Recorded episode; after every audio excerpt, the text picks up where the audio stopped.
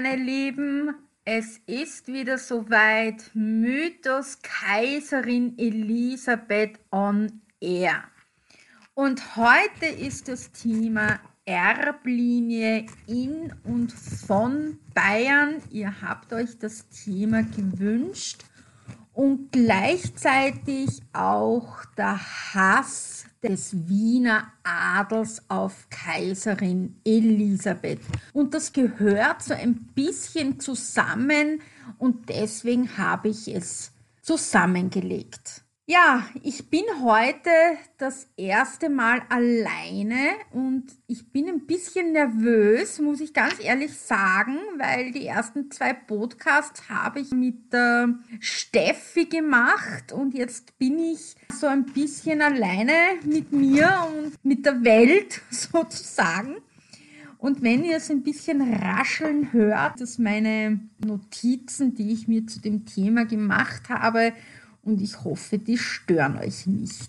Was kann ich euch zur Erblinie erzählen? Es ist ein bisschen kompliziert. Ich habe es versucht, etwas einfacher zu machen. Also die ganzen Jahreszeiten, also Jahreszahlen lasse ich weg, weil sonst wird es wirklich kompliziert. Ein, zwei sind drinnen, um so ein bisschen eine Richtung zu geben aber alles andere habe ich weggelassen. Ansonsten wird das Ganze wirklich zu lange und man merkt sich's auch am Podcast einfach nicht. Es ist immer wieder die Frage, was ist der Unterschied zwischen in Bayern, von Bayern? Es war schon, die Erblinie war verbandelt miteinander, ja. Und das geht natürlich ganz, ganz weit hinaus und wir fangen natürlich beim Anfang an und deswegen möchte ich auch beim Beginn beginnen oder starten. Begonnen hat alles mit dem Johann Karl Pfalzgraf von Birkenfeld-Gelnhausen. Er heiratete Sophie Amalie Gräfin von Pfalz-Zweibrücken die starb dann und er heiratete morganatisch Esther Maria von Witzleben. Und dieses morganatisch begleitet uns auch immer wieder in den Gedenkberichten am Blog und so weiter. Und das ist ein Wort, was wir auch bis ins 19. Jahrhundert haben. Das ist nichts anderes als umstandesgemäß.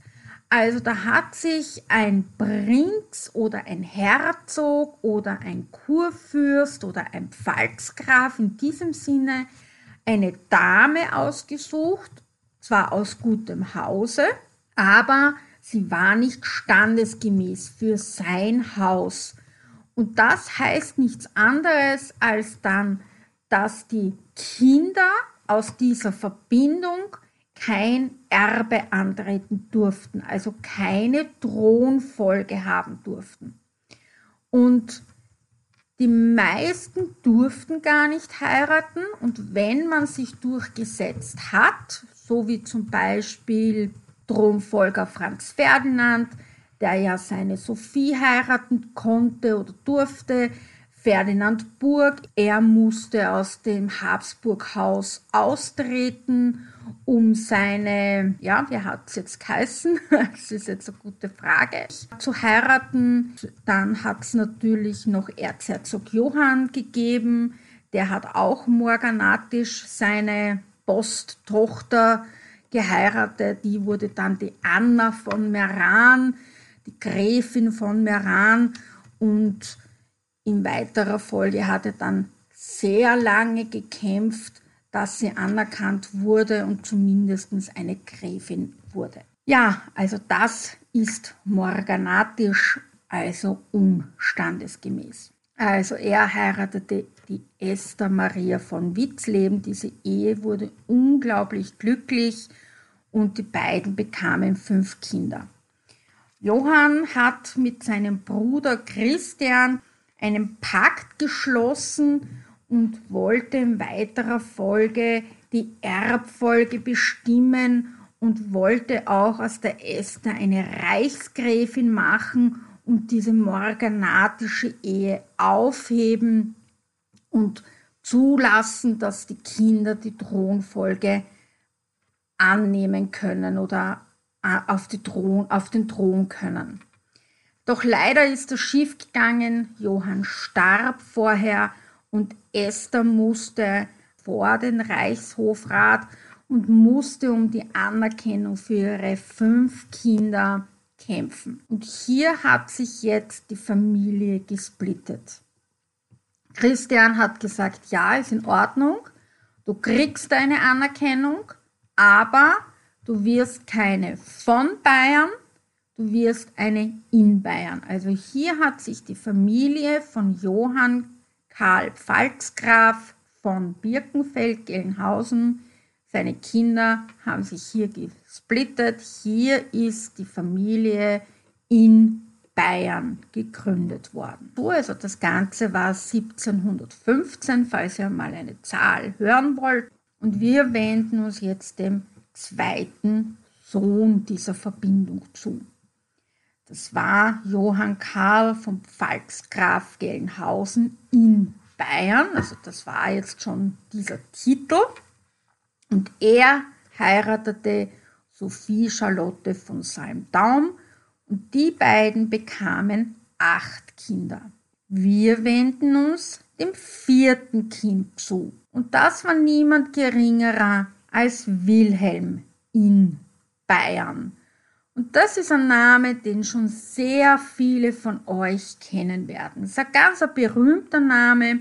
Vor allem viele Follower werden den von mir kennen, die meinen Blog sehr oft lesen oder meine Gedenkberichte. Also Wilhelm in Bayern ist ein ganz wichtiger Mann und ein ganz hoher in Bayern gewesen. Und jetzt wird es ein bisschen kompliziert und ich versuche das ein bisschen oder ich versuche es so einfach wie möglich zu erklären.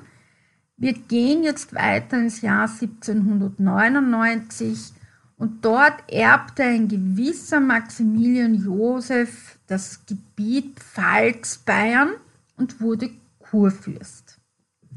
Wilhelm in Bayern und der Maximilian Josef von Bayern waren verwandt. Und Wilhelm hat ihn als einzig lebender Verwandter, niemand anderer war mehr da von Wilhelm seiner Seite, müsst ihr vorstellen, also acht Kinder und niemand war mehr da, hat der Kurfürst hat aus ihm jetzt den Herzog gemacht. Jetzt war Wilhelm Herzog in Bayern.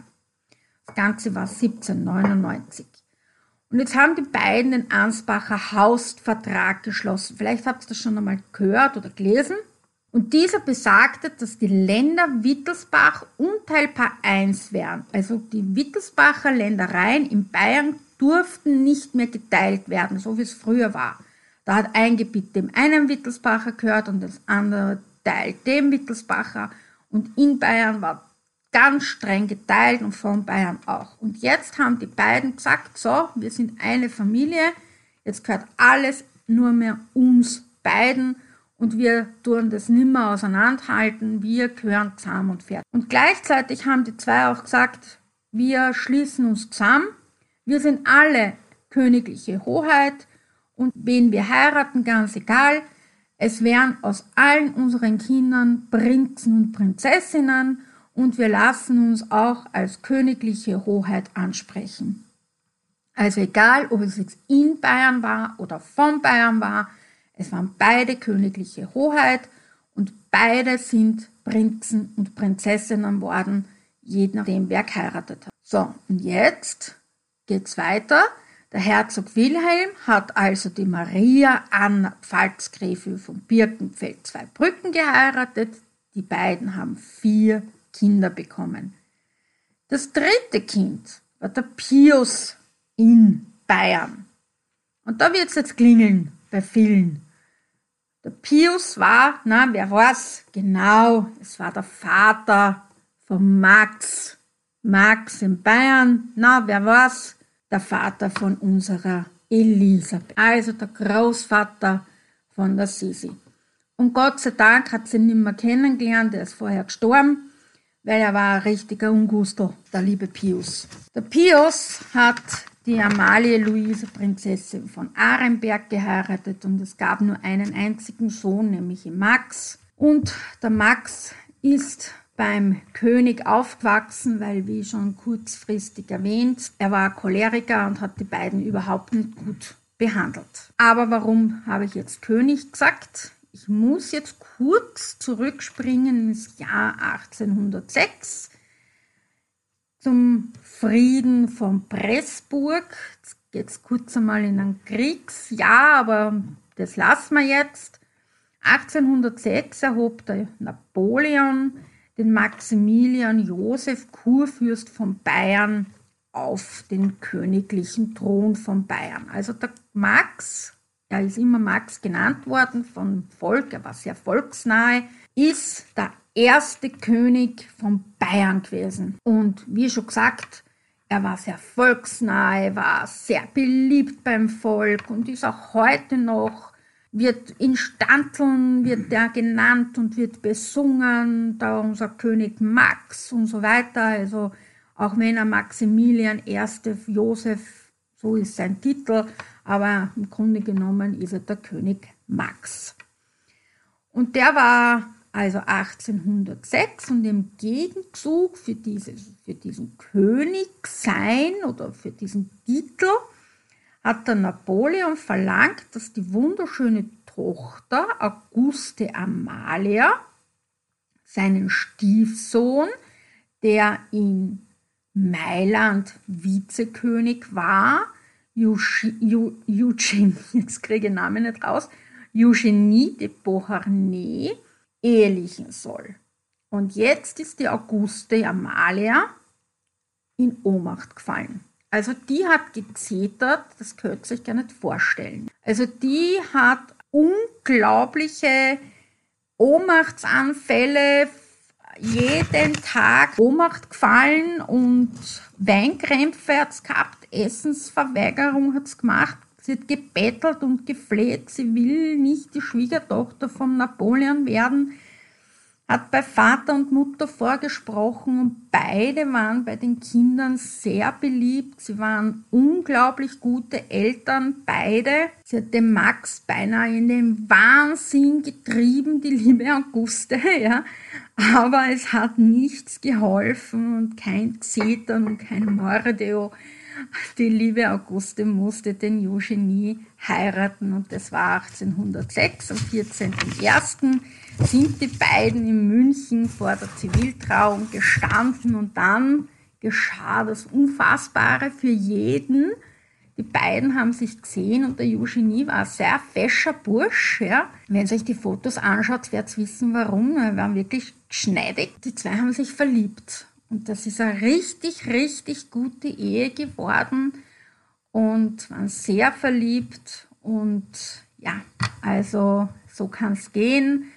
Und so ist es dann entstanden. Und deswegen ist dann quasi, habe ich gesagt, der König. Und der Max ist halt, also jetzt sind wir beim Herzog Max in Bayern, weil der Pius so ein Ungustel war. Er war sehr cholerisch, hat die Luise in den Wahnsinn getrieben, also tatsächlich in den Wahnsinn. Sie ist sehr schwer krank geworden und sie war zwar sehr reich und sehr schön, aber leider Gottes durch seine Art und mm, es ist nicht ganz überliefert, ob er auch sie tatsächlich misshandelt hat, also geschlagen hat, aber er ist auf die Straße gegangen und hat auf wildfremde Leute eingeprügelt, jetzt aus Saufen gegangen und hat sich dort dann geprügelt und so weiter. Also man kann sich schon vorstellen, was sich da zu Hause abgespielt hat und er war auch zu Max nicht unbedingt gut. Und so hat der König gesagt, so aus, ich schaue dem nicht mehr zu, der Bub muss zu mir, ich ziehe den Knaben auf und, und so ist der Max bei Ludovica, Sophie, Elisabeth aufgewachsen, also bei den Kindern und so weiter. Also die kannten sich schon als Kinder und die waren auch unglaublich gut miteinander als Kinder. Da gibt es ganz reizende Briefe. Ich lese euch einmal ein paar vor. Ich möchte, du wärst auch hier und könntest mit uns spielen. Adieu, lieber Max. Es freut sich herzlich, dich wiederzusehen, deine Cousine Luise. Dein Ballett, lieber Max, für welches ich dir recht herzlich danke, hat mich sehr lachen machen. Und wenn du wiederkommst, so werde ich es aufführen. Und als 15-Jährige schrieb sie ihm, nun lebe wohl, teurer Shawawi, ich vergesse dich niemals, deine Luise. Also ihr seht, die beiden haben sich unglaublich gut verstanden, haben sich zahlreiche Briefe geschrieben. Nur als dann König Maximilian und der Wilhelm auf die Idee gekommen sind, so, die zwei verheiraten wir jetzt, sind es beide, und das habe ich ja schon im Podcast 1 und 2 erzählt, aus alle Wolken gefallen. Der Max war ein Lebemann, ein Reisender, ein, ein Beau vivant, ein, ja, wie soll man sagen, ein fescher Mann, der das Leben ausgereizt hat, der jede Frau um den kleinen Finger gewickelt hat, der rausgegangen ist, der immer ein Lächeln auf den Lippen gehabt hat, der sehr fescher Mann war, hochgewachsen, schlank, der Bart immer gezwirbelt und Natürlich, und die Frauen sind, haben ihm hinterhergeblickt, ja, also von den Dienstmädchen bis, zu dem, bis zum Adel. Und dann die etwas hausbackerne Ludovica, die Luise, die halt, naja, nicht so mit dem Reisen hatte oder mit dem Rausgehen und mit dem Bellen und mit den ganzen, also die war eher für die Natur und fürs Wandern und fürs Zuhause bleiben und fürs Nähen und fürs Stricken und für solche Dinge, ja. Und dann werden die zwei verheiratet. Und dann ist leider Gottes etwas geschehen, was die Ludovica ihr ganzes Leben sehr schwer getroffen hat bevor noch die beiden verlobt werden konnten oder verlobt worden sind, ist ihr Vater gestorben. Und ihr Halbbruder Ludwig kam an den Thron. Und der Ludwig und der Max, die zwei waren sie nicht so grün. Aus dem einfachen Grund, der Ludwig war natürlich wie soll ich sagen, der war der König, er musste jetzt regieren, er musste jetzt natürlich präsent sein, er war zwar volksnah, aber er konnte das Leben nicht führen wie der Max. Der Max war frei. Wenn der halt gesagt hat, er geht Zitter spielen und er ist rausgegangen ins Wirtshaus und hat sein Zitter packt und hat gesagt, so, und da bin ich, dann hat das der Max gemacht. Das hat der Ludwig nicht können. Und so ist ein bisschen eine Eifersucht zwischen den beiden entstanden. Und das hat der Ludwig ihm zurückgehauen. Und er hat sich den Ansbacher Hausvertrag durchgelesen und hat gesagt, na Moment, königliche Hoheit, Prinz, na so nicht. Der ist nur ein ihm Bayern. Na, das werden wir ihm wieder abgewöhnen, dem Herrn. Und dann hat es am 7.8.1828 ein Dekret gegeben und das lese ich euch jetzt auch vor. Bei Gelegenheit der Verehelichung unserer vielgeliebten Vetters, den Herrn Herzog Maximilian in Bayern, Hoheit mit unserer Prinzessin, Schwester königliche Hoheit, wollen wir, dass bei Abfassung der Ehepakten die dem Herrn Herzog gebührende Titular streng einzuhalten, daher der Titel Herzog und Hoheit, nicht aber Prinz und königliche Hoheit gehört, gebraucht werde. Habt ihr es verstanden? Also, er hat im Prinzip nichts anderes gemacht, als den Prinz aberkannt und die königliche Hoheit.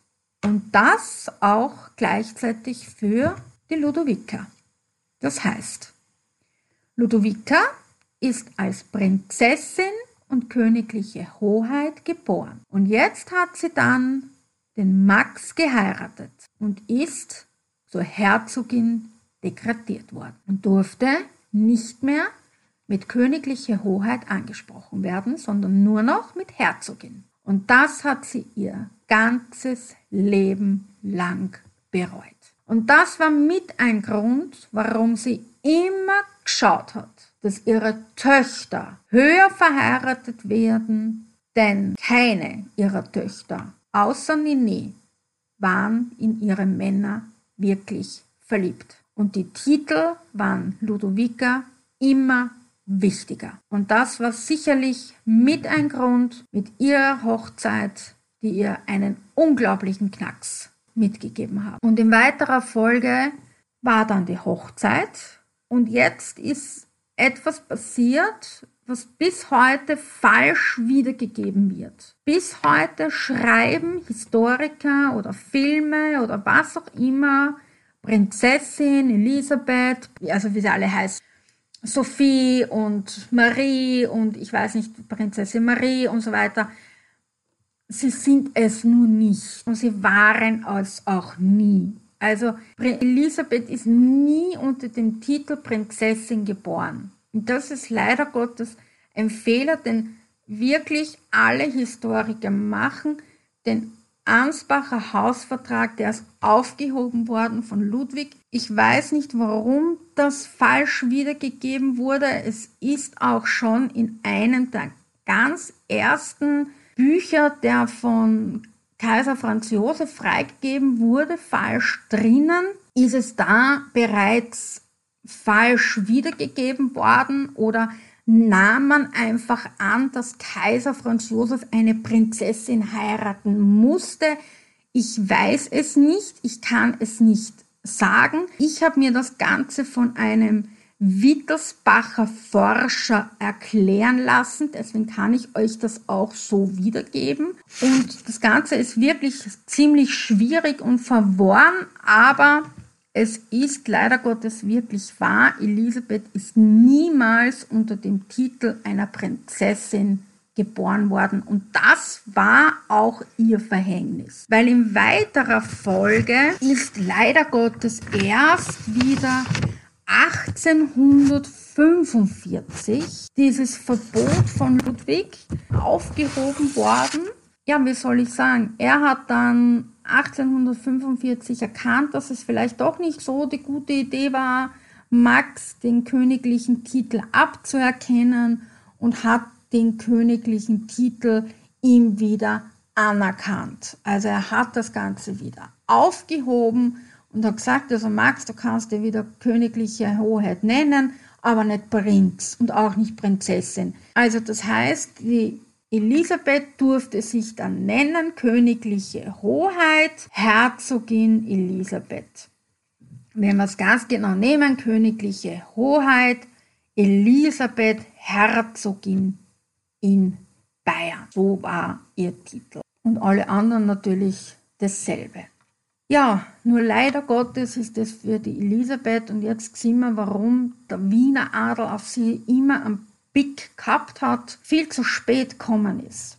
Ihr müsst es euch vorstellen, 1845 und 1853 ist sie verlobt worden. Das ist acht Jahre später. Das ist nichts. Sie war zwar ein Kind, aber trotzdem nicht mehr Kind genug und eben auch keine Prinzessin. Sie war nur eine Herzogin. Elisabeth war für den Wiener Adel oder generell, nicht einmal nur für den Wiener Adel, sondern generell, man muss es wirklich aussprechen, nicht standesgemäß. Und wenn man es genau betrachtet, wenn man die spätere Vorgangsweise vom Kaiser Franz Josef anschaut, wem er aller verboten hat, zu heiraten, weil es ihm nicht gepasst hat, wen die sich ausgesucht haben. Und das waren nur von ihm nicht Neffen oder sogar nicht einmal Verwandte von ihm, sondern nur weitläufig irgendwelche, weiß ich nicht, Gehörige des Kaiserhauses. Und es hat ihm einfach nicht gepasst. Die eine wollte einen Arzt heiraten, und das war Österreich-Teschen, also nur weitläufig verwandt mit ihm und so weiter. Und er hat es verboten, die ist dann ewige Jungfrau geblieben, also die hat nie geheiratet und so weiter. Also er hat so viele Ehen nicht abschließen lassen und er selber hat aber nicht standesgemäß geheiratet. Wenn man es genau betrachtet, möchte ich wirklich sagen, er hatte Glück, dass ihm seine Mutter die Familie zugeführt hat, weil im Grunde genommen hätte er ja Helene heiraten sollen, aber die wollte er nicht. Gut, kann ich verstehen, weil die ist nicht hübsch gewesen. Es ist eine mehr dass Helene hübsch war. Die Bilder sind alle geschönt. Schaut euch einmal die Fotos an. Also sie schaut ein bisschen aus wie ein Mann-Weib. Helene war nicht hübsch. Ich möchte nicht wissen, wie ihn der Schlag getroffen hat, wie er die gesehen hat. Die hübscheste waren wirklich Elisabeth und die Marie. Das muss man so sagen. Wie er Elisabeth halt gesehen hat, war er verliebt und es war so, sie war halt erst 15, er 23. Damals ging das, ja, heute wäre es ein Vergehen, aber damals ging das. Nur für Elisabeth kam dieser königliche Titel zu spät und acht Jahre später, beziehungsweise neun Jahre später, wenn man jetzt Hochzeit ausgeht, und da ist sie noch zu einer Herzogin vom Geburt an, eine in Bayern, also nicht einmal eine von Bayern gewesen. Das war schon der zweite Fehler. Dann ist sie vom Max abstammend gewesen. Das war der dritte Fehler, weil den Max hat man im Prinzip nicht gemocht, weil er so frei war. Er hat Zither gespielt, die Zither war so ein bisschen verpönt, eher so für das Volk gedacht und nicht für den Adel. Der Max hat für den Adel zugänglich gemacht und auch Elisabeth selber spielte ja die Zither. Elisabeth lernte ja auch Klavier, sie spielte auch Klavier, aber lieber die Zither. Und es war wirklich so, dass er ist ins Wirtshaus gegangen, er hat Karten gespielt, er hat sich ja dann Salon eingerichtet, hat sich dort mit Leuten getroffen wie Postmeister und, und irgendwelche Leute da aus dem Wirtshaus, die er kennengelernt hat. Er hat zwei uneheliche Töchter gehabt, die jeden Sonntag Mittag essen kommen sind und für die er sich zwei Stunden Zeit genommen hat, wenn er da war. Für seine eigenen Kinder hat er keine Zeit gehabt, ja, aber für die hat er sich Zeit genommen. Also er war wirklich eher ein Mensch, der das gemacht hat, was er wollen hat. Seine eigene Frau musste sich bei seinen Dienern einen Termin geben lassen, wenn sie ihn sehen wollte. Also so ging das bei Max zu. Also die Idylle von Max, der, der liebende Vater, wie man es beim Sissi-Film sieht, beim Gustav Knut, das hat es nicht gegeben.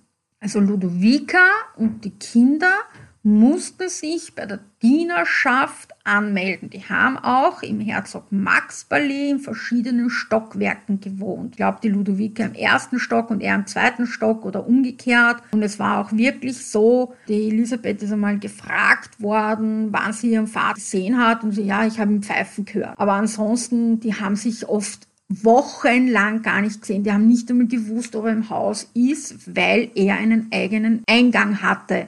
Und das war auch etwas, was Elisabeth übernommen hat. Da wird es auch bei vielen klingeln. Also sie hat sicherlich vieles von ihrem Vater, was sie dann in weiterer Folge für ihr Leben übernommen hat, die eigenen Eingänge, sich zurückgezogen von anderen Menschen. Das hat sie sicherlich von ihrem Vater übernommen. Das war ihr vielleicht nicht bewusst oder hat sie so nicht gesehen, aber das war sicherlich von ihrem Vater. Nur der Big vom Wiener Adel, um auf das zurückzukommen, war, wir waren jetzt in Bayern, wir waren, dass sie Herzogin nur war, dann der Max und dann natürlich noch ihre freie Erziehung. Sie war hauptsächlich ist sie also vom April bis Oktober waren sie in Bossenhofen. Bossenhofen konnte nicht beheizt werden. Deswegen ist dann wieder nach München gegangen, also ins Palais und hat dann in München den Winter verbracht, aber sobald es ein bisschen wärmer war oder vom März an, ist man schon wieder in Bossenhofen gewesen. Und Ludovica war eine Mutter, die eher darauf geachtet hat, dass die Kinder schwimmen lernen, wandern lernen, angeln lernen, reiten lernen, aber die schulischen Pflichten, Sie haben sie alle gelernt, ja. Also natürlich haben sie Schreiben gelernt und Lesen und Mathematik und Religion und Latein. Und warum konnte Elisabeth Englisch? Weil ihre beste Freundin war ihre, eine Gräfin und deren Mutter war Engländerin. Und Irene hat immer mit ihr Englisch gesprochen und so lernte Elisabeth von klein auf Englisch. Das war der Grund, warum Nene und Elisabeth so gut Englisch konnten. Nicht, weil sie einen Englischlehrer hatten, sondern weil Irene mit ihnen Englisch sprach und natürlich die Mutter. Und in Wirklichkeit diese freie Erziehung, diese Unbeschwertheit, diese machen können am Tag, was man will. Mama, ich gehe jetzt reiten, Mama, ich gehe jetzt schwimmen, Mama, ich gehe jetzt, aber du hast dann Französischunterricht. Ja, ich mach's dann. Das kannte man am Wiener Hofen nicht und das wird für sie auch wirklich unfassbar schwierig gewesen sein, wie sie am Wiener Hof war und diese von Sophie Ordnung, diese Pflichtbewusstsein, ununterbrochen, das musst du tun, das ist zu tun, das ist zu tun, das ist zu tun, diese Struktur hatte. Jede Stunde ist irgendetwas zu tun und da musst du sein und da musst du dich umziehen und da musst du dich präsentieren und da hast du zu tun und da und das kannte Elisabeth nicht. Und jetzt war sie 15, ist 15 Jahre lang mehr oder weniger frei erzogen worden. Sie war in der Pubertät.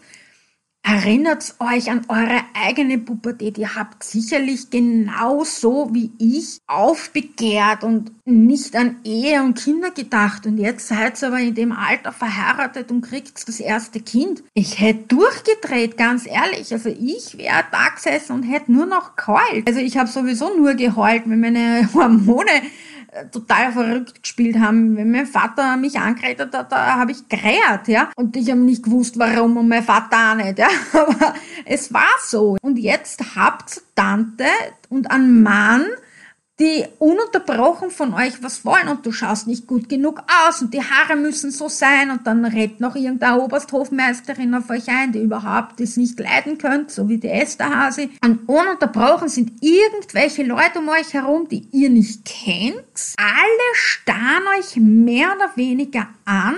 Die Hofdamen quatschen auf euch ein, permanent den ganzen Tag vier, fünf, sechs Weiber hinter euch, ja, Majestät und das habt ihr zu tun und das müssen sie machen und Majestät und das ist jetzt um 10 Uhr kommt der und da ist das und da ist das und Majestät und Majestät und machen sie das und Majestät und Majestät und da kommt jetzt noch die Haare und Majestät, da kommt noch der Schneider und Majestät und das. Also, boah, ich werde, also ich muss ehrlich sagen, ich möchte es nicht. Und dann kommt vielleicht der Schneider und zeigt euch, ich weiß nicht, drei Stofffarben oder Muster. Und euch gefällt, ich sage jetzt einmal, blau, grün, weiß, ja, und ihr sagt so, mir gefällt das Blaue und dann kommt die Sophie rein, nein, das muss das Blaue sein, weil, und, und nein, das, die Hofdame sagt, nein, aber äh, Frau Herzogin, das, das Rosene soll sein, oder das Grüne, weil wissen Sie, da kommt bald der Ball und, und dann müsst ihr das, weiß ich nicht, das Weiße anziehen, weil irgendwer noch da reingeredet habt und ihr rät schon, weil ihr euch denkt, na super, ich hätte aber gern das Blaue gehabt, ja. Also, unvorstellbar, ja. Oh, na, oh, na, ein Albtraum, ja. Und dann noch dieses Getratsche im Hintergrund, ununterbrochen. Also sie muss sich ja wirklich vorgestellt haben, niemand, der auf ihrer Seite war in Wirklichkeit und alles, was sie gemacht hat, war sowieso falsch. Sie ist falsch gegangen, sie ist falsch gesessen, sie hat sich falsch bewegt, ja, hundertprozentig. Und egal, was sie gemacht hat, ist an die Herzogin weitergegangen. Weil, wenn es falsch gegangen ist, hat die, die Esterhase sicher schon, ist schon Grenze, Herr Herzogin, wissen Sie, die Kaiserin hat das und das gemacht und die Sophie wird schon aufgeschrieben haben. Elisabeth hat heute, weiß ich nicht, was gemacht. Weil sonst waren keine 4000 Seiten da gewesen über die Elisabeth. Also, ich meine, unvorstellbar. Na, also, na, na, Katastrophe. Der Wiener Adel, also ihr müsst euch ja vorstellen, in, alleine in Schloss Schönbrunn, nur in Schloss Schönbrunn, es war eine Kaserne, das habe ich eh schon erzählt, haben 4000 Menschen gewohnt permanent. Natürlich mit Kommen und Gehen, weil da ist einmal die Truppen gegangen und das wieder den halt nächstens an Einzug. Und so weiter. Also ununterbrochen kommen und gehen. Und jeder starrt sie an, vor allem in den ersten Monaten, weil da kommen einen und dann ziehen die anderen aus und so weiter. Und jeder will die Kaiserin sehen. Ununterbrochen hat natürlich die Sophie gesagt, nee, geh raus, geh raus und präsentier dich und zeig dich und bye, bye, bye. Und, und, und zeig deinen Bauch, vor allem wie schwanger war mit der Sophie und zeig deinen Bauch und zeig dich da. Das ist überliefert von der Elisabeth, dass sie sich zeigen soll.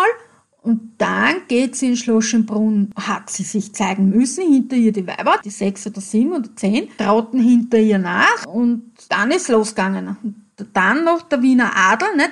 Na, schau das an, wie es ausschaut, und der Bauch, jetzt ist schwanger auch schon. Und wird, na, hoffentlich wird's ein Thronfolger.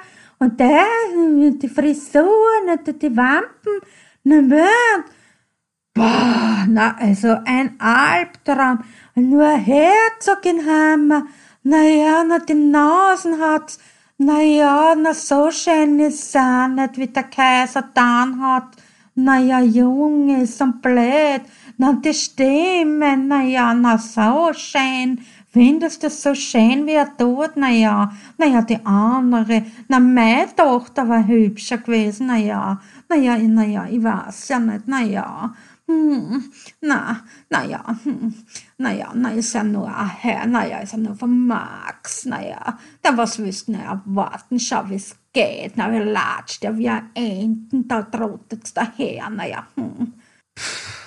Und so wird's gewesen sein und das ein oder andere wird sie gehört haben. Wer rennt dann nicht davon? Ist es ihr zu verdenken? Naja, ich möcht's nicht gehört haben ganz ehrlich. Und irgendwann wird sie halt gemerkt haben von den Hofdamen, die eine ist nett oder lieb, der kann sie vertrauen und der nicht. Da wird sich halt in der Anfangszeit die Lilly die herausgepickt haben, mit der ist sie dann nach Madeira und die auf, also die Belgrad, die hat er dann geheiratet und so weiter. Also da hat es ja ein paar am Anfang gegeben. Dann ist in weiterer Folge die feste Titsch und die Ferenc gekommen. Das war dann ihr fester Kreis und von den anderen, die ich euch immer wieder vorstelle, die Balfee und so weiter, die dann geheiratet haben oder die auch zum Kreis gehört haben oder Windisch Grätz oder wie sie alle geheißen haben, Don und Taxis und so weiter, hat man ja dann in weiterer Folge eh nichts mehr gehört. Also die sind dann zwar dahinter gewesen, hinter der Ferenczi und hinter Festetic, weil es haben ja immer so sechs, sieben sein müssen. Aber in Wirklichkeit sind die zwei neben ihr gegangen und die anderen hinter ihr. Also so wird es dann gewesen sein. Aber die erste Zeit hat sie natürlich mit dieser Esterhase verbracht, aber das hat sie ja dann schnell abgestellt. Das hat sie ja dann sehr schnell nach Laxenburg, also nach dieser unglücklichen Hochzeits Reise, wo der Kaiser jeden Tag nach Wien gefahren ist und sie mit den Hofdamen und mit der Oberwachtel da, muss ich schon ehrlich sagen, alleine sein hat müssen und er jeden Tag dann wieder gekommen ist am Abend und in der Früh wieder gefahren ist hat sie das dann abgestellt und dann ist sie nach, nach, nach Madeira abgehauen. Also dann hat sie gesagt, so und jetzt könnt ihr mich gern haben. Also sechs Jahre später, aber trotzdem, irgendwann einmal hat sie sich befreit aus dem Ganzen und ich muss ehrlich sagen, ich finde das auch bis zu einem gewissen Grad, finde ich es gut, weil ich habe es eh im Teil 1 und 2 gesagt, es hat einen Befreiungsschlag geben müssen, weil sonst wäre sie untergegangen im weiterer. Aber das sind die Gründe, warum der Wiener Adel sie so gehasst hat. Und dann ist es natürlich weitergegangen. Dann hat sie sich befreit dann ist das Getratsche natürlich noch weitergegangen. Sie haben sie immer nur vernadert. Ich glaube, es hat nie in ihrem ganzen Leben eine positive Kritik über sie gegeben. Am Anfang haben sie es natürlich beäugt und beschimpft, dass sie nur eine Herzogin ist und nicht gut genug für den Kaiser ist und nicht schön genug, weil das wird sich gehört haben. Obwohl sie, sie war hübsch, aber eine wirkliche Schönheit ist sie natürlich erst ähm, ab 20 20, 25 geworden. Mit 15 ist man einfach noch nicht fertig. Aber er hat es halt schon gesehen, was aus ihr wird und er hat sie geliebt, wenn er sie betrogen hat, aber er hat sie geliebt. Aber ich glaube, sie wird niemals eine einzige Kritik oder irgendetwas von irgendjemandem gehört haben, wo sie gesagt hat, ja, das war jetzt einmal freundlich über sich. Vor allem von den Leuten, die ihr nicht gut gesonnen waren. Das war noch das nächste. Es war ja hauptsächlich war am Wiener Hof der böhmische Adel zu finden. mit dem hat sie sich nicht verstanden. Sie, sie haben ja kurz nach der Hochzeitsreise eine lange Reise gemacht nach Böhmen. Sie konnte mit diesem Land und mit diesen Leuten nicht umgehen, sagen wir es einmal so.